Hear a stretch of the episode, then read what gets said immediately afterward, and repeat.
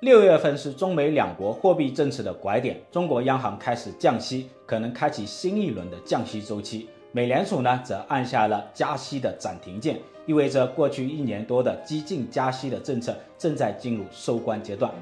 各位舍友好，欢迎来到清河直播间，我是清河。今天呢是第二十期，我们一起来分析中国五月份的社融、美国五月份的 CPI 以及中美两国六月份的货币政策该怎么调整。昨天呢，中国公布了五月份的社融数据，美国公布了五月份的 CPI 数据，这两项数据对中国六月份的货币政策、美联储六月份的货币政策都起到一锤定音的作用。如果从周期的角度来看，从拉长时间的角度来看，当下的六月份很可能是长周期的货币政策的一个拐点，中国呢可能开启新一轮的降息周期。美国呢，意味着过去一年多的激进加息的一个政策正在进入收官阶段。好的，我们先来看一看五月份的社融数据。整体上来看啊，五月份的社融比四月份要稍微好一点，但是呢，跟去年同期相比就更差了。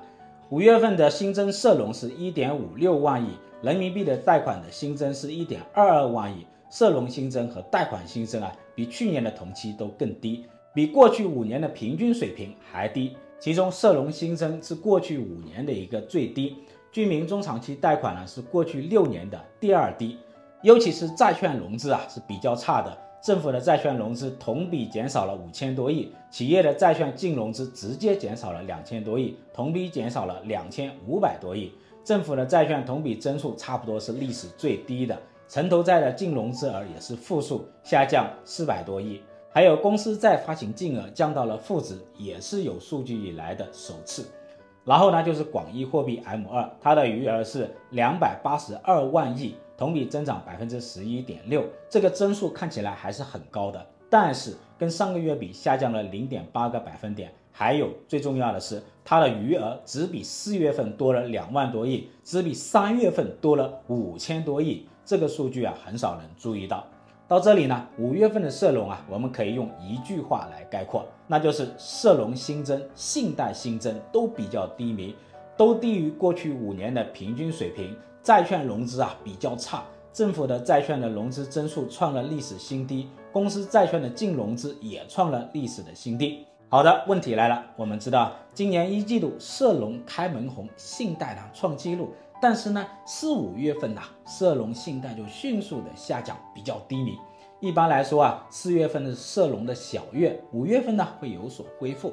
但是呢，不管是四月份还是五月份的表现，都比最近五年的同期啊是更差的，是低于季节性的。这是怎么回事呢？我们的印钞机是不是跑不动了？其实啊，印钞机不是跑不动了，而是空转的太快，冒烟了。那这一种社融狂奔的模式啊，其实是很难持续的。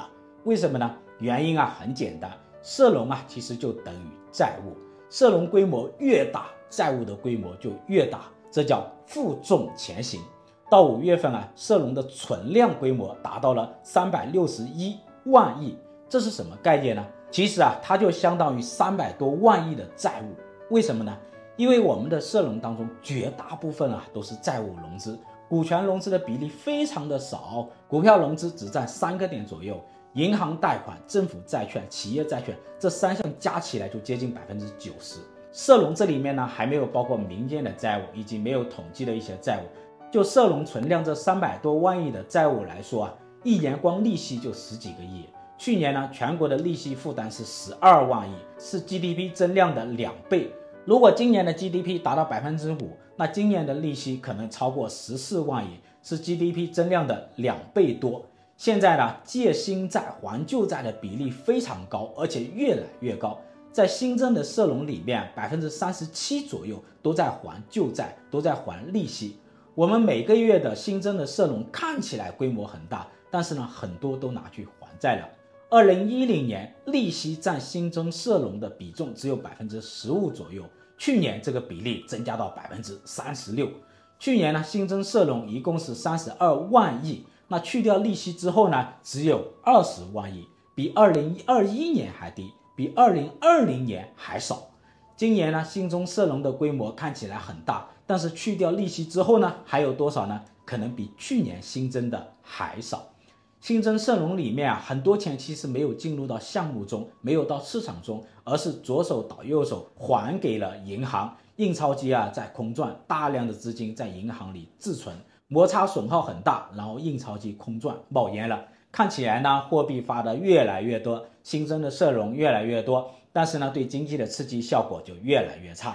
我们来看数据哈。从二零一三年到二零一九年，社融增加三点二块钱呢，可以换来一块钱的名义 GDP。但是呢，二零二零年到二零二二年这三年呢，社融增加四点五块钱才能换来一块钱的名义 GDP。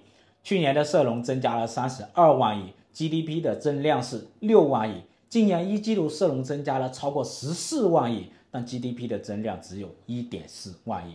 可以看出啊，债务滚雪球越滚越大，利息负担越来越重，经济增量呢越来越低。更麻烦的是啊，今年的通胀率快速的下降，下降了两个百分点左右。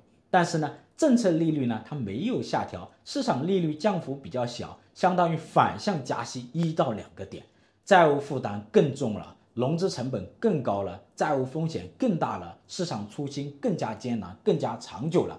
我们需要高度重视这个问题啊，避免掉入债务通缩螺旋。那么怎么办呢？接下来呢，宏观政策要调整了，货币上呢要降息。最近呢，商业银行下调了存款利率，中央银行也下调了七天逆回购利率和常备借贷便利利率。这个月呢，中期借贷便利利率和 LPR 大概率都会下降，也就是说，六月份啊是大概率会降息的。为什么会降息呢？降息主要想解决两个问题，一个是真实的利率上升，实际的债务负担在增加。那降息呢，可以降低偿债的负担，抑制债券融资的恶化，避免债务风险爆发。第二个是解决流动性陷阱，大量的资本自存在银行，降息呢来降低融资成本，激励市场去融资，激励市场去投资。来推动大量自存在银行的资金啊流入到市场里面去，降息呢是短期的行为呢，还是长期的行为呢？中国是不是要开启新一轮的降息周期呢？从长期来看啊，中国的利率应该是下降的，也就是说啊，未来在相当长的一段时间内，中国将进入降息通道、降息周期，还有可能进入低利率时代。原因是什么呢？原因其实很简单，就是降息洗债，债务经济啊无法延续，债台高筑，利息压顶，只能通过降低利率来稀释债务。更麻烦的是，当下 CPI 快速的下降，真实的市场利率、真实的债务负担反而在增加，降息的迫切性就更强了。如果不降息，高负债呢一定会往通缩方面走。因为钱啊都拿去还债了，没有钱去消费，然后通缩呢又进一步提高偿债的负担，最后倒逼降息。所以啊，降息持续降息，最后走向低利率，它的逻辑是这样子的：负债率逼近极限了，接着呢就是进入通缩，真实的利率、实际的偿债负担是在增加的，债务风险是在增加的，然后呢就降息来稀释债务，降低债务负担。降息稀释的过程可能很漫长，价格修复的过程可能很漫长，最后呢可能进入到长期的低利率时代。但是呢，昨天啊我就讲到了，中国降息啊会担心人民币汇率的贬值，出现内外部不均衡的一个问题，我把它称之为广义的米德冲突。那怎么办呢？这里要看美联储的货币政策怎么操作的。如果美联储是降息的，那全球就躺平了，中国也会加速的降息。怎么判断美联储的货币政策呢？这个月啊，美联储会不会停止加息呢？什么时候又开始降息呢？我们把目光转向美国，这个月美联储会停止加息，因为昨天呢公布了五月份的通胀报告，可以说啊，这份通胀报告对美联储停止加息起到了一锤定音的作用。五月份啊，美国 CPI 同比增长百分之四，比四月份呢下降了零点九个百分点啊，这个趋势是非常舒服的，跟去年年底我的预测是一致的。我当时就说啊，美国的通胀率在今年的三四月份会下台阶，六月份啊会降到百分之四以下，所以啊，六月份也就是明天，美联储会停止加息，美联储会按下加息的暂停键。意味着这一轮维持了一年多的接近四十年最激进的加息政策正在进入收官阶段。如果这样的话呢，人民币贬值的压力就会稍微小一点点，中国央行降息的外部空间呢就会更大一点点，中国六月份降息的可能性也进一步的放大了。那么停止加息之后，美联储什么时候会降息呢？这个问题很重要啊，为什么？如果美联储在今年年底或者明年降息了，中国啊很可能会加速降息。现在呢，美联储的政策是先停止加息，将联邦基金利率啊维持在百分之五点二五左右，它维持一段时间，让子弹飞一会儿，观察通胀走势，观察金融风险的走势，然后再决定是否加息，然后再决定什么时候降息。下半年呢，美国的通胀啊，它不是主要的威胁，取而代之的是经济衰退和金融风险。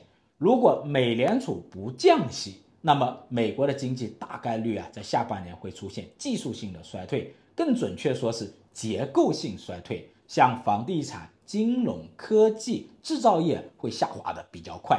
最终呢，决定是否降息的最重要的一个因素就是金融风险。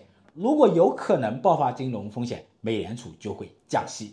最后呢，我们要回到中国降息周期这个话题来哈。长期积累的债务形势、紧缩形势，决定了未来将开启新一轮的降息潮，进入利率下行周期，还可能进入低利率时代。它的节奏和时间节点可能是这样子的，我是这样推测的啊。